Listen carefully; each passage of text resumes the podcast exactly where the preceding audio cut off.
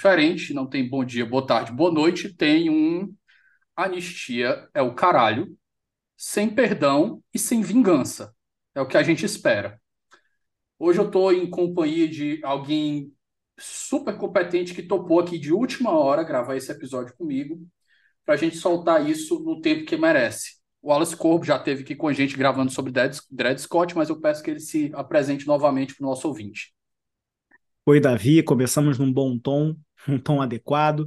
É, eu sou professor de Direito Constitucional na FGV, é, doutor e mestre pela Universidade do Estado do Rio de Janeiro, e estou aqui para a gente discutir, afinal de contas, as últimas, eu diria, loucuras, instabilidades, não tem uma palavra ainda exatamente porque está acontecendo no Brasil, mas o nosso cenário trágico é um prazer estar de volta. Rápido disclaimer antes da gente continuar nosso patrocinador aqui, a Contracorrente, que tem um clube do livro jurídico, que eu acho que é o único clube do livro jurídico do país, que é o www.quebracorrente.com.br. Você tem programas maravilhosos e traduções inéditas no Brasil. Fica a dica aí para quem gosta de ler e de sempre estar por dentro de novos materiais.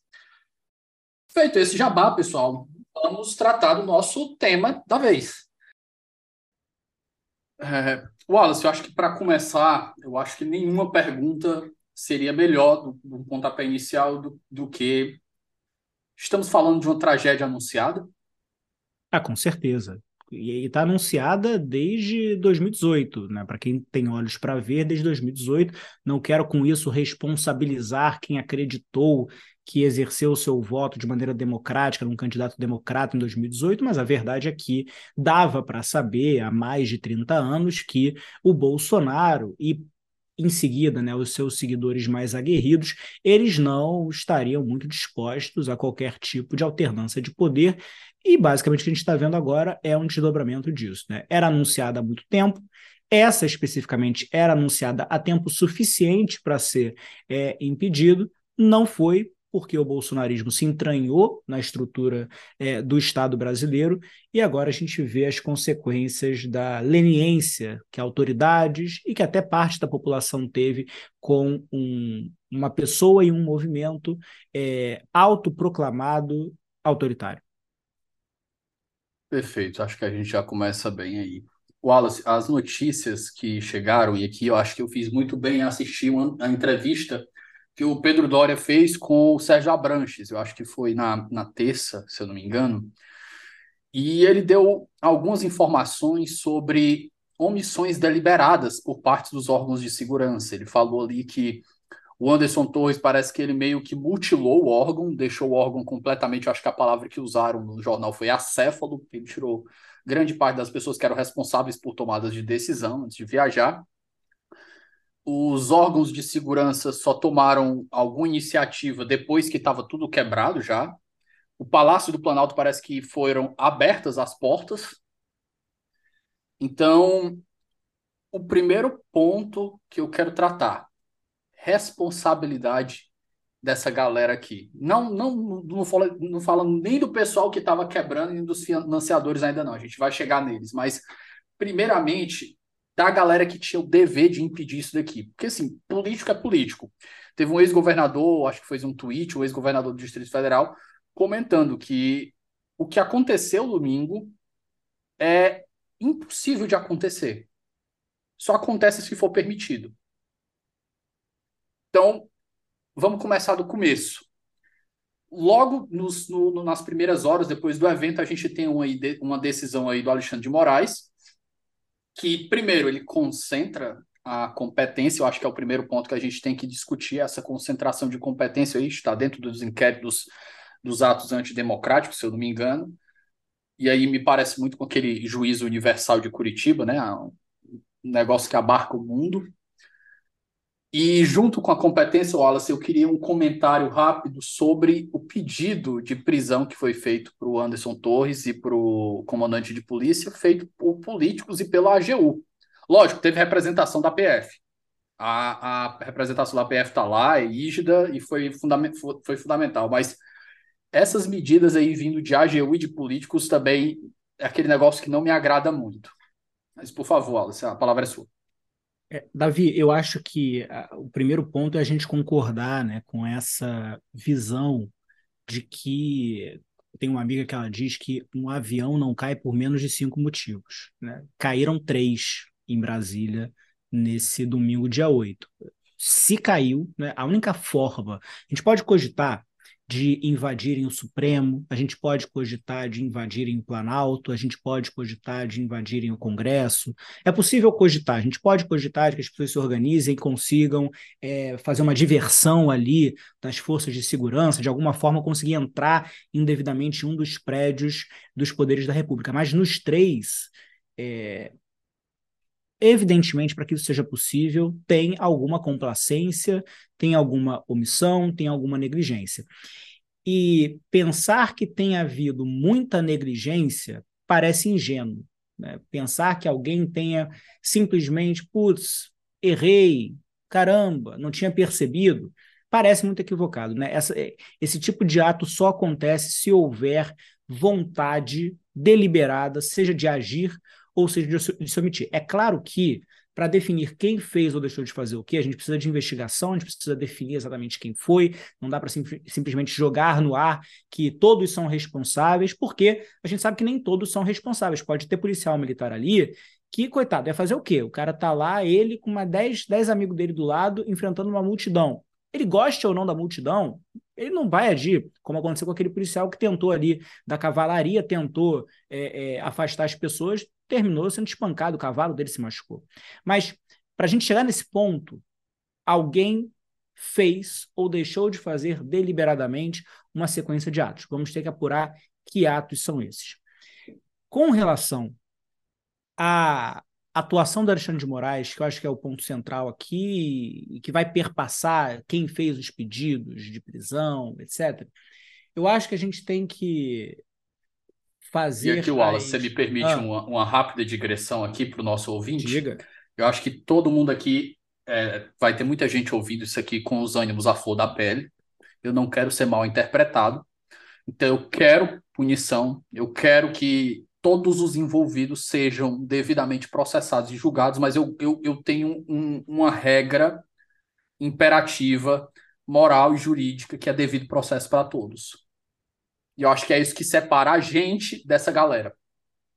Ótimo. Eu eu entendo as, as divergências e as críticas né, à competência do ministro Alexandre de Moraes, é, apesar de eu ter hoje uma leitura muito mais clara sobre a situação do que eu tinha um ano atrás, quando os atos antidemocráticos foram é, determinados.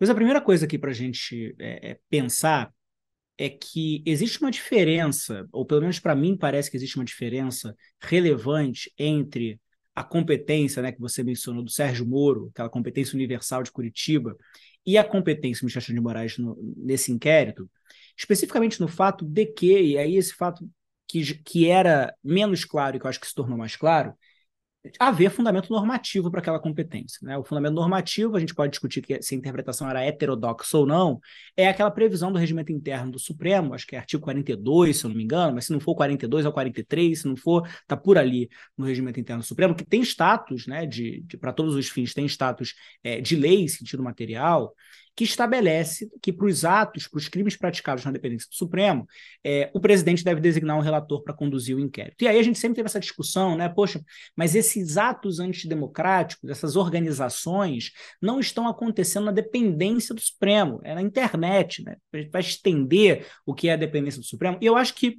é, é, se a gente parar para olhar o que aconteceu no domingo, Para mim, hoje fica muito mais claro do que ficava antes que o objeto dos atos, desses golpes que se organizam desde 2021, o objeto sempre foi chegar à sede do Supremo. E isso está muito claro pela, pela até desproporção da destruição do prédio do Supremo em comparação com os outros. A gente olha o que aconteceu no Planalto, pô, tá destruído. A gente olha o que aconteceu no Congresso Nacional, uma outra cadeira virada de cabeça para baixo. A gente olha para o Supremo, o Supremo foi devassado. Né? Existia, de fato, ali um objetivo claro de retaliação aos ministros do Supremo Tribunal Federal e é claro que a gente pode discutir aqui tecnicamente se essa competência se ela se prorroga ou se existe uma validação superveniente da competência do inquérito, mas o fato é que hoje, mais do que nunca, fica claro que os atos organizados desde 2021, eles queriam praticar, é, queriam concluir os seus crimes nas dependências do Supremo e concluíram de fato, finalmente, demorou, mas conseguiram concluir é, é, no domingo. Então hoje eu tenho bem menos é, ou muito maior tranquilidade com convalidar é, o trâmite desses inquéritos que tramitam é, no Supremo Tribunal Federal sobre a relatoria do ministro Alexandre de Moraes do que eu tinha é, um ano atrás. E aí, é claro, isso não vai responder ao problema, esse é um problema que nós temos, né, da inação da Procuradoria-Geral da República. E aí, eu acho que a gente tem que retomar o episódio anterior que você conduziu com o João Gabriel Madeira Pontes, é, que deixa muito claro que é verdade, né? É, é, é estarrecedor que é, parlamentares estejam pedindo medidas cautelares penais no inquérito criminal. É estarrecedor que a gente tenha essas inovações processuais penais no âmbito do Supremo Tribunal é, Federal. Mas mais estarrecedor ainda seria se o Procurador-Geral da República fosse capaz de, pela sua omissão, que hoje está muito clara, é uma omissão deliberada, uma omissão ideológica, se ele fosse capaz de impedir a defesa da democracia. A verdade hoje, Davi, está muito claro. É, nós não podemos é, idolatrar pessoas. O ministro Alexandre de Moraes já recebeu muitas críticas de quem hoje o aplaude e certamente vai receber mais críticas no futuro de quem hoje o aplaude, porque as pessoas erram e acertam e são mais complexas do que isso. Mas o fato é que, olhando no olho do furacão, a democracia está sendo segurada pelas unhas pelo ministro Alexandre de Moraes. É se ele acerta ou erra nas decisões, a gente só vai descobrir provavelmente daqui a dois, três anos. A gente vai ter uma visão mais global do quadro. Mas o que a gente viu até agora é que se não fossem as decisões do ministro, nós talvez estivéssemos decisões eh, graves, inclusive, que ele determinou, medidas graves que ele determinou, nós provavelmente não teríamos hoje a capacidade de resistência democrática. Eu não abro mão do devido processo legal nunca.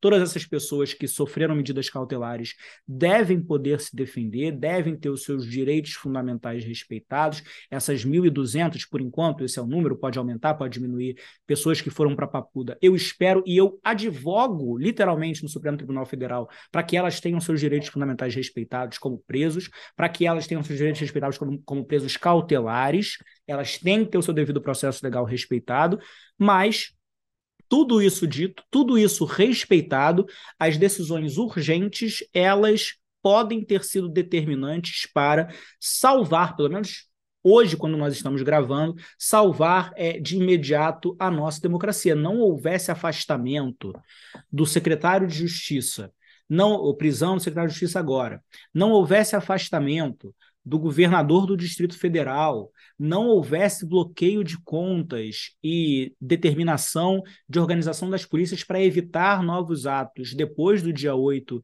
é, de janeiro, a gente não sabe o que poderia ter acontecido no dia 11 de janeiro, quando se organizavam novas manifestações. E se as pessoas na primeira conseguiram destruir prédios vazios, o que queria acontecer com os prédios cheios? A gente ia virar a Bolívia. Né? Esse medo da Venezuela, a gente ia virar a Bolívia, com um presidente arrastado, com um prefeito arrastado, no nosso caso seria prefeito, né? Com o ministro do STF arrastado pela rua, né? Com o presidente da República é, pendurado em praça pública, esquartejado, violentado, agredido em praça pública. Não sei o que, que essas pessoas seriam capazes de fazer se tivesse alguém naqueles prédios. Então, eu estou muito tranquilo, é, obviamente Nós não estamos falando aqui de medidas irreversíveis, as prisões elas podem ser revertidas. É, o ministro Alexandre de Moraes não vai conseguir conduzir 1.200 investigados, é importante entender como que ele vai, é, o Supremo, né, não ele, mas como que o Supremo vai conduzir essa investigação de forma a individualizar as condutas, mas eu hoje vejo, é, Davi, que na linha até do que o João, João Gabriel falou no, no, outro episódio, democracia não se faz com discurso. Discurso é muito importante, debate de ideias é importante, no regular do funcionamento da democracia. Agora, democracia, quando ameaçada, ou ela tem dente para morder, ou ela é pisoteada. Tentaram pisotear na democracia.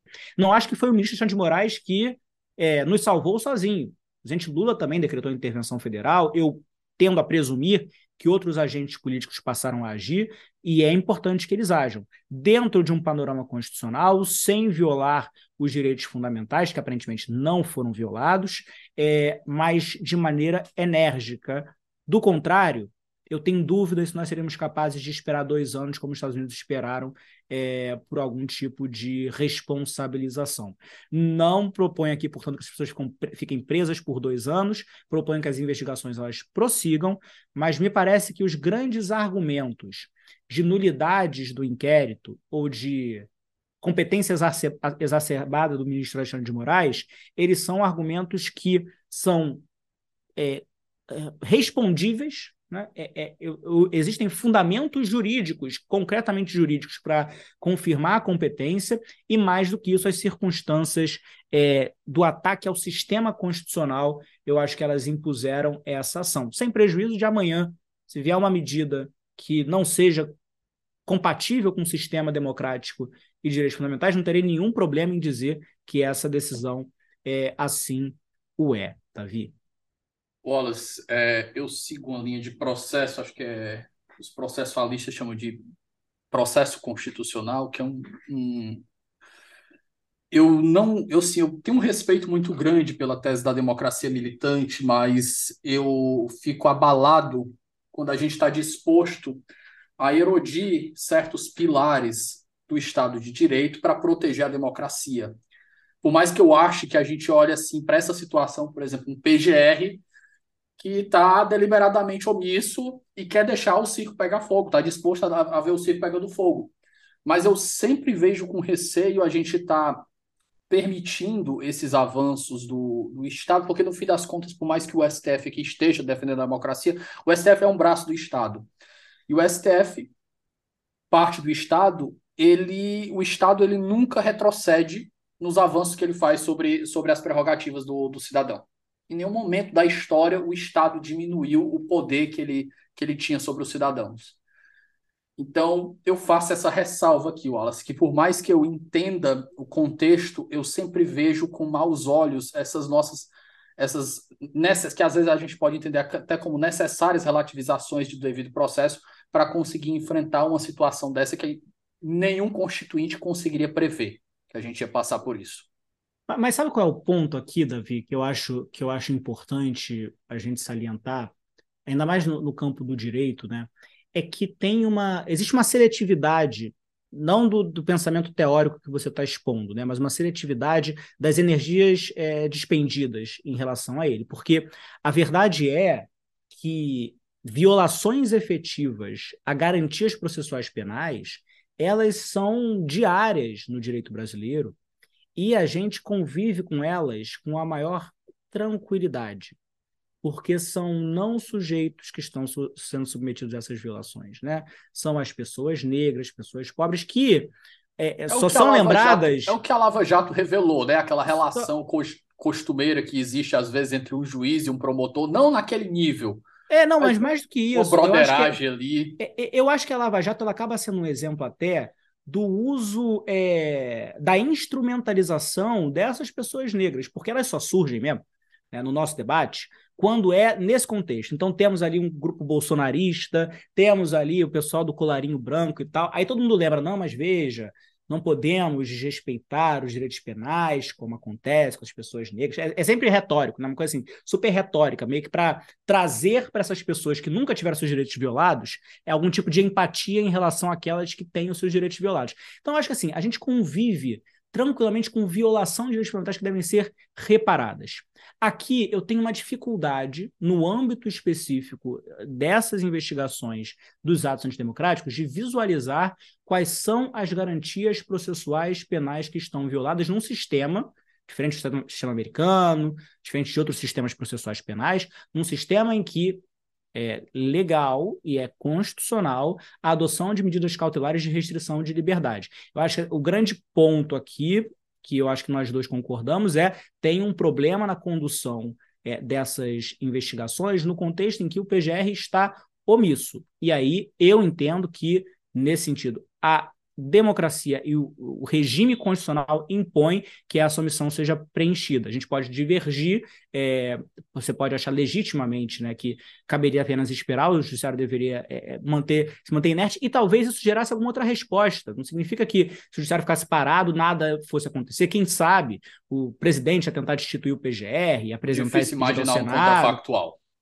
É difícil imaginar o contrafactual, mas Dado o que nós temos concretamente hoje, me parece que se não fosse essa atuação, nós não estaríamos aqui. E, de novo, né? A gente está discutindo aqui os, os quatro cantos, as quatro linhas da Constituição para citar o incitável. É, se a gente discute os quatro cantos da Constituição, é, elas precisam existir.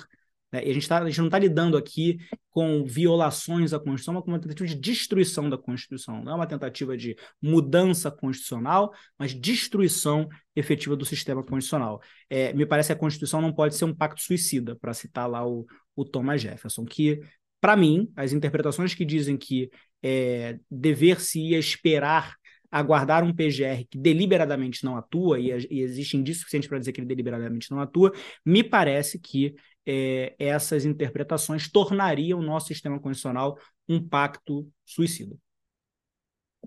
Wallace, é, nós estamos gravando aqui hoje às quatro da tarde, quatro e quinze, nós começamos da quinta-feira, ou seja, o episódio vai ao ar amanhã, nós estamos no dia 12, o episódio vai ao ar dia 13, eu acho que não só foi excelente a gente ter gravado aqui nesse final, porque a gente ainda conseguiu pegar essa notícia aqui do, da minuta do golpe. E eu espero que até amanhã, quando o episódio vai ao ar, a gente não tenha outra reviravolta, mas o Brasil não ajuda. Não ajuda. O Brasil não ajuda. Eu acordo todo dia. Eu acordo todo dia, Davi, eu abro o Twitter para ver se ainda tem Brasil, né? Aí eu tá, tem Brasil. Aí eu entro numa reunião, aí eu termino e falo, deixa eu ver se ainda tem Brasil. A gente descobre. É isso, né? A gente acabou de receber, o Davi está mencionando, é, essa notícia ainda vai se desenvolver, a gente tem que ver se ela está certa, mas uh, o, o, homem aparentemente guardava um documento impresso em 2023 escrito golpe praticamente, né? Só faltava ele dizer este é o golpe, colocar um post-it. Esse é o tipo de, de ataque que a gente está é, realmente enfrentando. Claro que tem que ser avaliado se é isso mesmo, se a notícia está certa, mas são coisas realmente que, que assustam, né? Que, que geram é, um certo uh, temor. Eu me tornei professor da vida de direito constitucional, se me permite a digressão, numa época inglória história, né? Quando eu estudei direito constitucional, você também quando estudou direito constitucional, a gente estudava as coisas em tese, as teorias, né? Intervenção, aí ficava lá decorando. Do, do que ele falou. Exatamente. Você ficava, você ficava lá, eu lembro que eu ficava assim, decorando intervenção, procedimento, pensando, vai cair isso na prova? Não vai, não vai cair isso na prova, e não caía, porque intervenção federal. Da hora que eu me tornei professor até hoje, tudo que era hipotético, né, se tornou, quer dizer, é, é, a regulação da exceção na Constituição começou a ser chamada diariamente e toda hora vem algum tipo de, de, de notícia nova que desafia os nossos conhecimentos e os manuais. Você abre o manual, Davi, ainda hoje, o manual não diz as respostas, não dá as respostas que a gente pensava, porque ninguém nunca parou para pensar nessas coisas, né? Então temos aí um estado de defesa que ia ser decretado, ou que alguém pensou em decretar, para reverter as eleições. Vou ter que consultar aqui o meu texto constitucional para ver se pode isso, que eu não me lembro dessa hipótese de decretação de estado de defesa. É, mas é, em resumo, é basicamente o, o tweet do, do, Rockwell que viralizou de, desses dias. Ele assim, saudade dos tempos que a gente estudava constitucional só na teoria. Hoje você estuda teoria. de manhã e à noite ele está se concretizando. Antes fosse, né? Hoje você planeja estudar amanhã e tem que estudar hoje porque o negócio se concretizou enquanto você estava tomando banho. É, é até mais do que isso, mas esse tweet é perfeito. Mas vamos pegar essa última fala sobre o Anderson Torres, o, o Wallace. Eu peguei a decisão dele aqui, de, de, que pediu a prisão dele, né? Começa, e aí os primeiras observações, né? Começa com um pedido da AGU, e parece que teve alguns políticos também que pediram, eu fiquei assim. Tem galera que. Essa galera. Poxa, precisava disso. a PF não ia fazer o trabalho dela, mas a PF foi feita, o pedido foi feito. E, Wallace, algumas coisas me incomodaram, apesar dessa notícia nova que dá um tom completamente diferente. Mas essa, essa notícia nova ela não é capaz de fazer uma justificativa, é, um, uma justificativa extemporânea, né? A gente trazer, a palavra está me escapando, a gente fazer ela convalidar o, o erro. Retroativamente. Da, da... Uhum. Exato. Por quê? O, o que, que o Alexandre de Moraes está tá, tá colocando na decisão? Ele primeiro coloca citações de tipos penais, tem o Código Penal lá, eu acho que é o enquadramento correto, e ele cita artigos do, da lei antiterrorismo. Aqui eu acho que tem problema.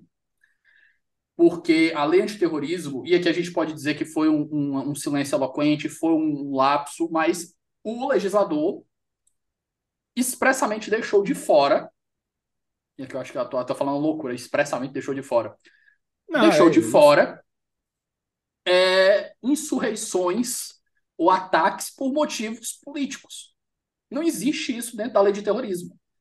E um comentário que o professor Davi Tangerino lá deve ser conterrâneo seu aí da UERJ, fez e que eu achei pertinente, depois de ter lido, principalmente depois de ter lido essa decisão, é que ele acha que o que vai acontecer é que o Supremo principalmente com esse indicador, vai provavelmente expandir o escopo do que se entende por terrorismo. E aqui eu acho, eu acho temerário é, é, é, é, o Supremo proceder dessa forma. E o segundo ponto, Wallace, porque esse não foi o fundamento, certo? Esse foi o enquadramento para ele dizer que tinha fumos, fumos uh, comício de delicto, ali eu não, não sou da galera do penal, mas tinha indícios de materialidade e autoria. Mas na parte que ele vai justificar a cautelar, ele usa a ordem pública, a proteção da ordem pública.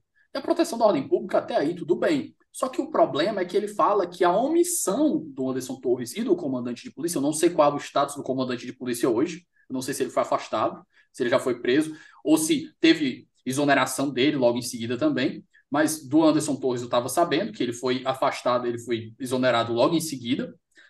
E o grande problema aqui é que, primeiro, o Anderson Torres ele já tinha sido exonerado. E um comentário de um, de um, de um cara lá no Twitter me disse: ele, Davi, mas essa decisão ela foi feita logo nas horas do primeiro dia. Então a exoneração não tinha nem saído. A publicização dela que veio depois. Eu, beleza. Ainda que tenha sido assim, se cessam as condições que justificam a prisão, a decisão tem que ser reformada. Eu acho que você concorda comigo. Mas aí a gente já veio hoje com a notícia de que bateu a PF na casa do Anderson Torres e nessa batida policial aí acharam uma minuta do cara fazendo uma minuta dele com o Bolsonaro fazendo a reversão do, do resultado das eleições. Bicho, eu, eu não sei que realidade a gente está vivendo. Tá literalmente foda. A gente não consegue imaginar uma bizarrice sucessivas bizarrices no nível que a gente está vivendo. Mas antes eu não consigo, sou... eu continue falando, baixo, baixo, baixando cada vez o, o, o, o nível do, do, programa aqui, deixa eu passar a palavra para ti, Wallace. Eu, eu não sou é, esotérico, digamos assim, é, mas eu imagino né, o ministro Alexandre de Moraes na casa dele, o gabinete está destruído, na casa dele, é, vendo essa notícia, né, dessa, desse decreto e, e, e, pensando assim, eu avisei, porque a verdade é que ele considerou, de novo, né, eu acho que o, o, as entrelinhas dessa decisão são exatamente aquilo que a gente comentou mais cedo. É, o ministro de Moraes ele já foi secretário de Segurança Pública. Acho que esse ponto a gente esquece às vezes, né? Ele foi ministro de Segurança Pública também. Ele ele conhece os meandros da linha de comando. Aliás, isso foi um dos pontos determinantes para a indicação dele, né? A ajuda ali que ele deu para o Temer com a Marcela. Pois é, não, veja só. E aí, ele conhece os meandros. E ele sabe que aquilo não aconteceu sem uma, no mínimo, omissão deliberada, senão uma comissão. Acho que esse é o primeiro ponto que eu acho que está na decisão. Ele não fala, eu já fui secretário, por isso eu sei, mas eu acho que esses fundamentos estão ali. Eu acho até que a decisão decreta também a prisão do, do comandante da Polícia Militar. Eu me lembro de ter visto isso na mesma, na mesma decisão.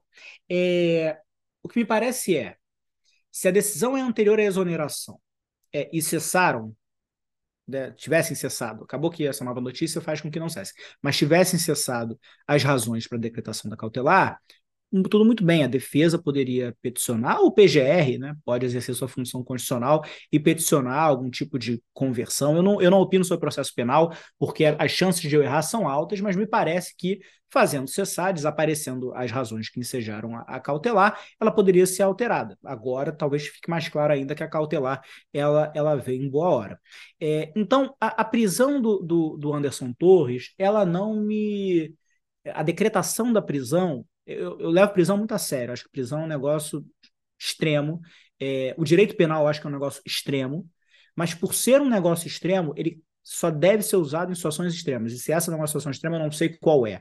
é. me parece que essa prisão cautelar é uma prisão que se justifica, diferente da prisão pô, do cara que roubou uma, uma manteiga aqui no supermercado. É, sobre. Então, enfim, tudo isso para dizer que eu que eu não vejo hoje elementos para dizer que foi excessiva a decretação é, da prisão cautelar, sem prejuízo é, de a gente descobrir depois que não era necessário, mas parece que o Anderson Torres de fato estava. É, há indícios de que ele pode ter contribuído decisivamente para o que aconteceu é, em Brasília. Eu acho que esses indícios levaram o ministro Alexandre de Moraes a decidir dessa forma. Agora, Sobre o conceito de terrorismo, eu concordo com você, eu concordo com o Davi Tangerino, já era uma coisa que eu tinha dito há algum tempo, é porque a gente é chamado para opinar e as pessoas chamam de terrorismo, e o tempo todo a gente fala, olha, não é terrorismo, porque a lei ela não prevê o, o, esse tipo de ato como terrorismo, porque tem um dolo especial, que é os atos serem motivados por discriminação ou preconceito ou xenofobia. É, mas eu, eu, eu, percebi que essa mudança vinha antes da decisão do ministro Alexandre de Moraes, ou que ela podia vir antes, que foi numa coletiva de imprensa em que o Flávio Dino, ele mencionou, eu não me lembro quando foi, foi antes dos atos, salvo engano, mas ele mencionou que o terrorismo ele também é um crime que se caracteriza pela discriminação ou preconceito de raça, etnia, cor é, e procedência nacional, não lembro agora se, se tem procedência nacional. E aí ele fala assim: ah, nesse caso não é preconceito de cor, raça, etc., mas é uma discriminação discriminação, ele chamou de discriminação ideológica. Eu achei uma, eu achei e continuo achando uma interpretação forçada. É como se ele tivesse, se você abrir aí a lei antiterrorismo, né, no artigo 1 artigo 2 eu vou até abrir ela aqui comigo também, é, ela fala, ela vem numa dicção é, de que se considera terrorismo, a lei se volta, cadê o, a legislação? Não abriu aqui, abri. É, a lei se volta para atos, onde está? Terrorismo é a prática de atos por razões de xenofobia, discriminação ou preconceito. O que, que ele fez? O Flávio Dino, nesse discurso. Ele meio que separou discriminação de preconceito de raça, cor, etnia e religião. Ele falou: ah, discriminações são suficientes para estar presente o terrorismo, e aqui tem uma discriminação ideológica que eu quero destruir o outro. Eu acho forçado, eu acho que esse ou é ou discriminação ou preconceito de raça, cor, etnia e religião, eu acho que isso foi deliberado, como você disse, na discussão da lei antiterrorismo houve uma preocupação muito séria de não criminalização de movimentos sociais, porque essa lei é facilmente, né, é, esse uso retórico do terrorismo sempre foi usado para se direcionar a movimentos sociais, como o MST, o MTST, é, então houve essa preocupação de excluir esses movimentos. Eu acho que é um erro supremo, se o Supremo concluir que é, esses atos são juridicamente terroristas, porque tem uma abertura da lei que, que vai acontecer que não me parece adequada e não é necessária.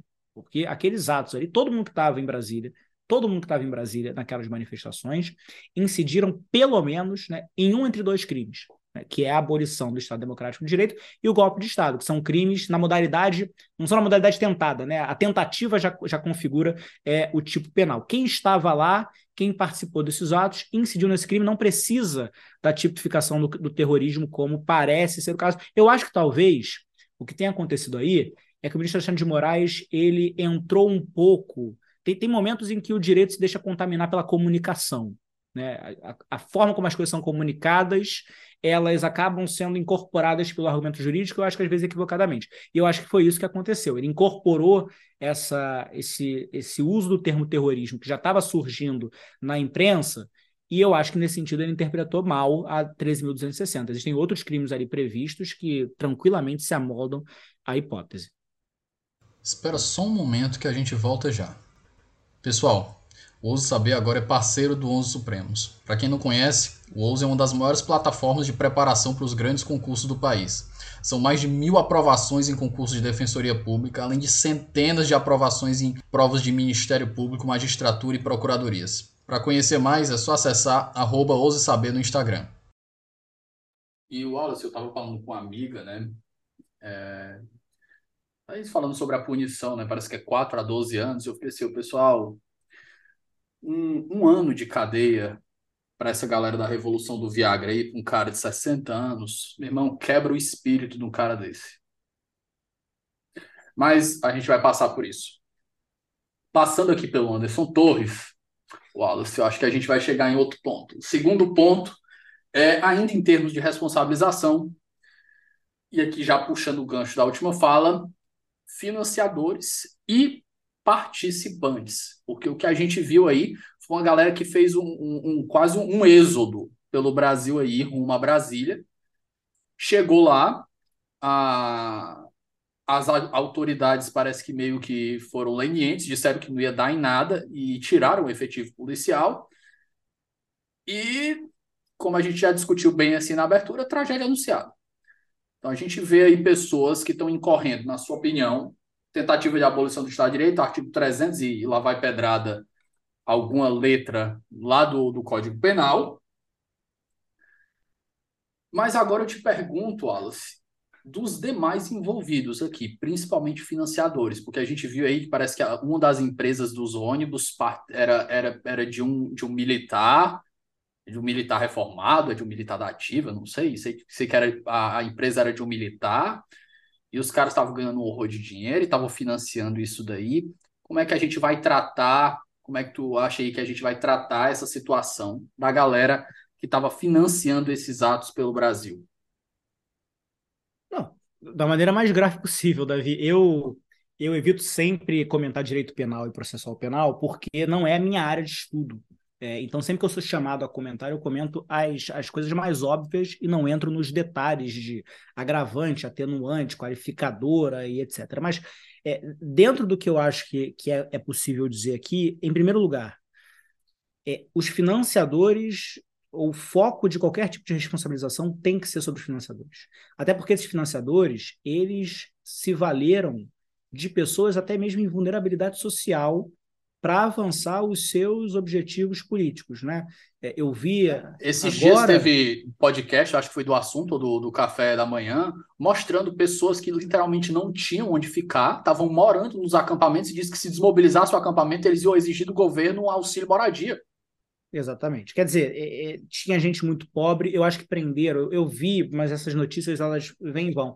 É, o homem que estava vendendo picolé, provavelmente foi por trazido ali para fazer número e vender picolé para as pessoas, prenderam o pobre coitado. Não sei se foi para prisão, né? Foi detido ali, teve que depor, não sei que fim levou a responsabilidade penal dele. Assim, essas pessoas que estavam lá, o que participaram, é, coitado. Certamente não, um empreendedor mas na o, linguagem coach.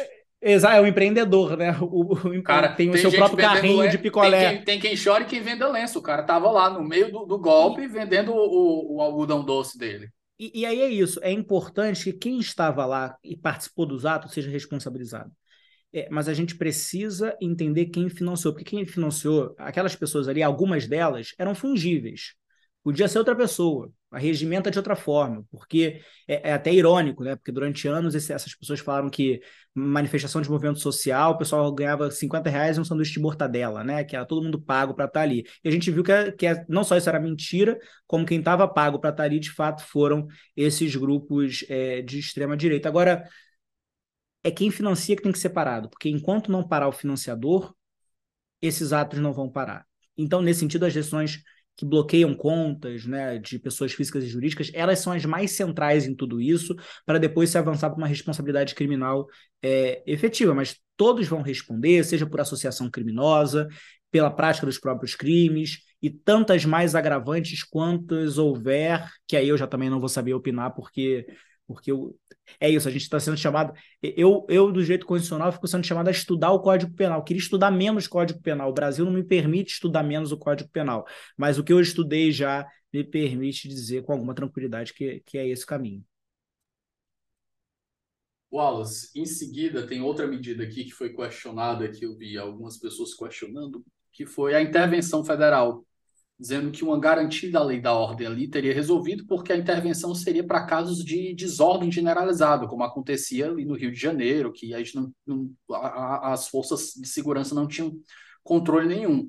Ele disse, ó, foi um absurdo? Foi, mas assim, em um dia os caras resolveram. Só que a gente tinha notícias de que poderiam voltar a acontecer, né? E a gente tinha notícias aí de que é, as forças de segurança e membros do alto escalão poderiam estar envolvidos. Então, quando eu vi aquilo ali, o que me pareceu é uma garantia da lei da ordem resolvia? Resolvia, mas não, não parece tirar o cabimento da intervenção. Justamente não pelo fato da intervenção ser necessária para por fim aquela, aquela, aquele estado de coisas naquele momento. Mas porque as autoridades colocaram em descrédito, colocaram em desconfiança se a rigidez da segurança pública do Distrito Federal poderia se manter nos dias seguintes diante da situação. É, eu acho que a gente está aqui no campo político. É óbvio que os limites são constitucionais, mas existe aqui um, um espaço de discricionariedade que é, que é indiscutível. Para lidar com aquela situação, presidente da República tinha à disposição dele uma garantia da lei da ordem, a possibilidade de intervenção federal, tanto na modalidade, digamos, ordinária, quanto nessa modalidade inventada no governo Michel Temer, né, que é a intervenção federal parcial.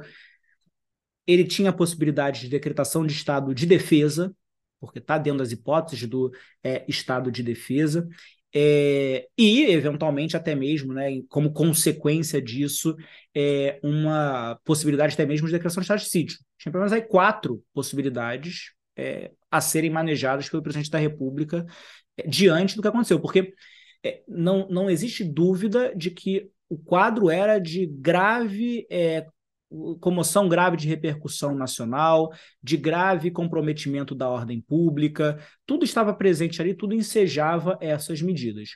É, certamente, considerações políticas, até mesmo de estado de organização do governo federal, foram levadas em consideração para não se decretar, por exemplo, a GLO que chamaria para o centro da discussão é, as Forças Armadas, que até agora não se manifestaram. Eu, eu até gosto das Forças Armadas em silêncio, mas agora era um momento para elas efetivamente se manifestarem sob o comando é, do presidente da República. Mas. Dito isso, a GLO politicamente poderia ser problemática, o estado de sítio é o estado de sítio e o estado de defesa são medidas essas sim extremamente graves porque elas colocam é, a instabilidade no âmbito nacional, né, como um, um grande bode na sala. Eu acho que entre as possibilidades, a intervenção federal, da forma como foi feita, foi uma medida. Cabível ela é, não tem dúvida nenhuma de que estavam previstos presentes nos seus os seus requisitos, a, os receios de novos atos eram presentes, eles continuam sendo convocados. Então, assim, dentro das hipóteses estava. É, o Congresso Nacional concordou, o presidente da República decretou, o Congresso Nacional concordou. É, foi uma escolha política, uma escolha política dentro da caixa de ferramentas que a Constituição dá, e por enquanto parece que foi uma escolha acertada. A gente vai descobrir nas próximas semanas é, se foi ou não foi, mas parece que, que foi. Então, não vejo um problema na intervenção na intervenção como ela foi decretada, não, Davi. Aliás, eu diria que tem um problema na intervenção. É, ela talvez tivesse que ter sido mais abrangente. Né? E, nesse sentido, a decisão do ministro Alexandre de Moraes acaba, entre muitas aspas, complementando o que a intervenção não fez, ela deveria ter sido mais abrangente.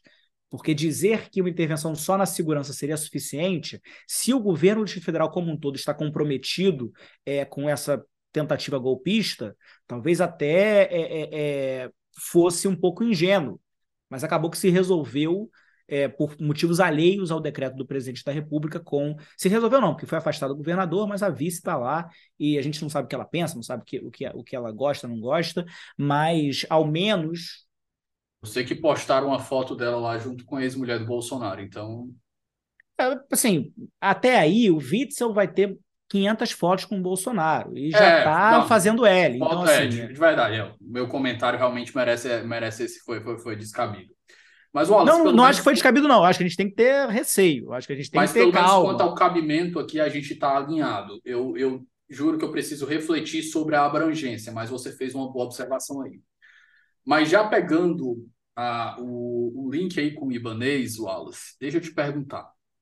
O afastamento do Ibanês é outra coisa ali que saltou aos olhos. O primeiro ponto é porque não tem um pedido expresso para isso no, no, na decisão, no relatório da decisão ali, na, no resumo da decisão, não, não, tem, não, não foi feito o pedido. O pedido que foi feito foi que incluísse ele no inquérito da, da dos atos antidemocráticos, das fake news. Mas não foi pedido, feito pedido para que ele fosse afastado. E, de novo, vou partir da premissa de que a decisão foi emitida antes da intervenção, certo? Então a gente só tem a publicização depois. Mas aqui a gente entra naquele mesmo sistema. Se cessam os motivos, a gente tem que reverter ou mudar os efeitos da decisão. Por quê? Digamos ainda que o Ibanez estivesse comprometido, certo? Vamos, vamos partir dessa premissa aqui para dar de bandeja para o Alexandre de Moraes e dizer que a decisão está correta. O primeiro problema, não houve pedido para isso, mas beleza, uma cautelar poder geral de cautela ali. Acho problemático, mas é possível. Mas é um, é um problema. A partir do momento que o presidente entra com intervenção na segurança de todo o Distrito Federal, os atos do Ibanês eles não são capazes por si só de, pelo menos até aí eu, eu vou colocar um grande sal aqui, porque eu não sou especialista em segurança pública, né? Então, a gente está aqui, tem que, tem, tem que ter honestidade mas não me parece que os atos do Ibanês, no meio de uma intervenção sobre toda a segurança do Distrito Federal, sob comando agora da União, não, não me parece que os atos dele sejam capazes de gerar um perigo em, decorrente de uma omissão, que é, é, isso que se imputa a ele e à maioria dos agentes, né? um, um, um risco que foi gerado por, por omissão deliberada. Então eu te pergunto, Wallace, partindo da premissa que o afastamento preliminar ali, que está na jurisprudência do Supremo, apesar de também ter seus problemas ali, partindo da premissa que ele foi correto. Não seria hoje, nesse momento, com as informações que a gente tem até agora, às 17, às 17 horas e 8 minutos, se não surgir mais nada, até o fim dessa gravação e a gente não estiver sabendo, né? Vai que a gente termina a gravação aqui, liga, liga a televisão e aí acontece outra coisa. Um decreto mas... do Ibanês, descobre que é, um decreto do Ibanês a, que estava guardado numa Ibanês, gaveta. bateram na casa do Ibanês e acharam a suástica.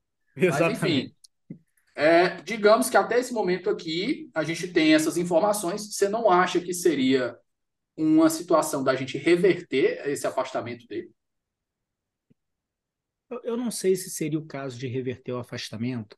É, talvez seja o caso de pensar se esse afastamento deve ou não ser prorrogado para além dos 90 dias determinados pelo ministro Alexandre de Moraes. Eu acho que, dentro dessa, desse poder geral de cautela que ele exerceu, criticável ou não que seja, é, eu acho que 90, ele tirou esses 90 dias de algum tipo de cálculo de quanto tempo o governador precisa ficar fora para que ele não tenha capacidade de influenciar é, na estrutura burocrática do Estado para facilitar esse tipo de ato. É isso que eu estou tentando imaginar aqui, qual é a premissa né, dos 90 dias. É, eu não sei se é o caso de reverter dada a intervenção federal, considerando que o ministro Alexandre de Moraes considerou que existem indícios ali de prática de omissão comissiva do governador. Então, Talvez o simples fato dele ser afastado por intervenção não seja suficiente para reverter. Mas a gente tem que avaliar se depois dos 90 dias, ou mesmo antes, né, se surgirem novos fatos, ou melhor, se não surgirem novos fatos, é, talvez não seja o caso de manter o afastamento do governador, é, que tem a sua legitimidade democrática, mas isso vai depender das apurações, das investigações, né, de efetivamente definir se houve ou não houve prática de algum ato é, é, é criminoso ou de organização é, criminosa ali. E claro que essa decisão tem um, um, uma perspectiva, perspectiva política que nem legitima nem deslegitima ela por si só, mas existe uma óbvia perspectiva política aqui que é ela manda uma mensagem, né? O ministro Alexandre de Moraes, acho que em vários momentos ele manda a mensagem, a mensagem de dissuasão desses atos. Ela deixa claro para todos os governadores que a caneta está na mão. Não acho que a Suprema Corte deva se valer da sua jurisdição para mandar mensagens. Não é isso que eu estou falando. Estou falando que a decisão Uau, está mais legitimada por causa disso. Mas existe uma mensagem que está sendo mandada aí. É, vou pegar um gancho justamente nessa tua última fala, Wallace. É, a primeira coisa que a gente. Eu, isso aqui eu lembro muito de uma cadeira do mestrado de teoria do processo democrático. E é justamente isso, né? A gente vai diferenciar as duas linhas de processo ali, que é a linha tradicional, que é o quê? A, o processo ele é um instrumento da jurisdição para o Estado promover seus escopos metajurídicos. E dentro dos escopos metajurídicos, a gente vai ver aí a educação. Então, por exemplo, quando a gente tem uma, alguém que defende. Eu defendia até essa cadeira e depois dessa cadeira eu parei de defender que, por exemplo, a doutrina de punitive damages. Uhum. Porque é o Estado aplicando uma multa exacerbada porque ela quer ensinar e mostrar para a sociedade que aquilo ali é errado. Só que isso não é, não é dever, não é função, não é atribuição, como você bem colocou. Atribuição, isso não é atribuição do processo, isso é atribuição do, do direito material. Então, eu acho que tem dentro dessa decisão, sim, um efeito aí dissuasório ali, principalmente para governadores ali como Ratinho Júnior ali no Paraná, Santa Catarina, talvez São Paulo, que é onde a gente via ali que os, os acampamentos estavam bem pesados. No dia ali, em Santa Catarina, os caras parece que queriam atacar refinaria, estavam tocando fogo em pneu e, e bloqueando BR, queriam parar abastecimento. E então, realmente, eu acho que tem esse, esse, esse alerta aí dentro da decisão, quer a gente queira ou não, mas ele existe. Eu só vou lembrar aqui que essa distinção analítica né, entre direito processual e direito material, ela serve para a gente estudar, mas ela, na vida real, é bem menos clara do que isso. Quer dizer, o que, que é o direito material que gera incentivos e desincentivos, o que é o direito processual que gera incentivos e desincentivos. Os dois geram, mas isso daí é para a gente sentar depois é, nas cadeiras da, da pós-graduação e, e discutir. Mas vou fazer essa, essa observação aqui, considerando que você se posicionou aí quanto a essa, essa função do direito processual no, no, no ordenamento jurídico. Wallace, caminhando aqui para o final, acho que a gente deu uma passeada sobre o que a gente podia passar de essencial do que aconteceu de jurídico sobre as, as mais relevantes, os mais relevantes acontecimentos. Mas eu te pergunto aqui, considerações finais, o que que a gente não visitou aqui que a gente acabou por algum lapso eu não perguntei para você? Provavelmente as notícias que a gente ainda não recebeu, né? Acho que ainda falta. É, ah, ele... a gente tem aí, com sorte, algumas, algumas aí, umas 10 horas até, até a, o episódio estar tá no ar. 10 horas dá para muita coisa acontecer. Eu acho que no fim do dia, o que a gente tem que olhar agora, eu não diria que a gente tem que olhar para frente, porque não acabou. Né? Se tivesse acabado, a gente olhava para frente. É, para frente no sentido de próximos passos, não para frente no sentido de esquecer o que aconteceu. É, a gente precisa observar agora como que essas organizações que não vão desaparecer tão fácil, elas vão se reestruturar, inclusive no campo das redes sociais, no campo dos, das redes de mensagem, de apurar e conter eventual tentativa do ex-presidente da República de assumir uma liderança dessas manifestações, o que pode ser muito preocupante em termos da capacidade delas de, de gerarem novos atos é, perigosos, é, e seguir em frente com as responsabilizações necessárias. Eu acho, fazendo aqui a, a, a vez de analista político, coisa que eu não sou, mas por enquanto o governo saiu fortalecido dessas manifestações. Mas o governo saiu politicamente fortalecido perante o Supremo, perante o Legislativo, perante os governadores. O que ainda está aqui para jogo, e isso é o temerário, é onde estão as Forças Armadas nisso tudo. As Forças Armadas ainda não disseram de maneira clara o que é óbvio, elas não deveriam precisar dizer, mas dada a omissão, elas precisam que é o fato de que o comandante supremo, né, o comandante em chefe das Forças Armadas, é o presidente Lula, que elas devem respeito a ele, que a hierarquia não vai ser quebrada, vai ser respeitada, é, e elas têm que se mobilizar para isso, não só dizer, mas cumprir essas decisões. Vamos ver se essa força do governo, que decorre da resposta um tanto demorada, mas enérgica, que veio das várias esferas do poder, se essa força se converte numa afirmação de um Estado democrático de direito em que não existe poder moderador, em que não existe medo é, é, de tiros de canhão a qualquer momento para desfazer nossa democracia. Wallace, comentário de fechamento aqui. Não esqueçamos, sem anistia e sem vingança. Só a lei. Tudo que a gente precisa é a lei. É isso. Querido, agradeço sua participação imensamente, sua disponibilidade para tratar um tema assim. Eu sei que você está corridíssimo. Apareceu no UOL, apareceu na Globo News e agora está é aparecendo no meu, no meu humilde podcast aqui. O cara tá vendo, tá, tá sendo visto pelo Brasil todo e agora é, vai estar é... tá nos ouvidos aí de alguns milhares de, de, de, ouvintes do direito. E eu Mas essa, que... essa é a minha participação mais importante, Davi. É essa daqui. As outras, elas passam. Essa daqui é que fica. Fico muito feliz, querido. Espero que a, os ouvintes aqui a, apreciem, discutam e espero que a nossa próxima conversa aqui sobre o seu livro, Identidade Constitucional, que não vai estar tá muito, não vai demorar muito, seja mais leve, num momento mais leve do que esse. Com certeza, apesar de o tema também ser um tema pesado, mas a gente vai certamente ter um contexto melhor para discutir. É isso, pessoal. Ficamos por aqui. Um forte abraço e até a próxima semana. Até mais, pessoal.